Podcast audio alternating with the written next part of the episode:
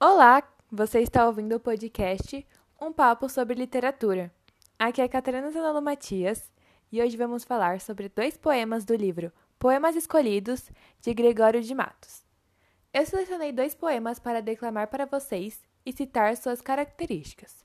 Agora, querido ouvinte, vamos começar com a declamação do primeiro poema. Chora o poeta, de uma vez perdidas as esperanças que teve de conseguir por esposa a de Ângela. Adeus, vão pensamento, adeus, cuidado, que eu te mando de casa despedido, porque sendo de uns olhos bem nascido, foste com desapego maltratado.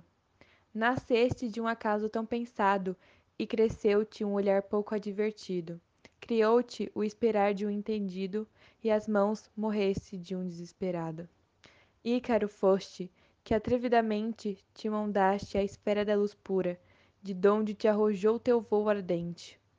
Fiar no sol é irracional loucura, porque nesse brandão dos céus luzente falta razão se sobra formosura.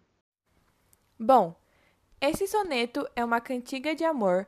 O eu lírico tem como interlocutora sua amada, retratada de forma idealizada, como se nota na terceira estrofe, em que ela é comparada à luz originária de todas as luzes, em uma clara alusão ao mito grego de Ícaro, que teria desafiado os deuses e roubado o fogo que deu origem aos demais.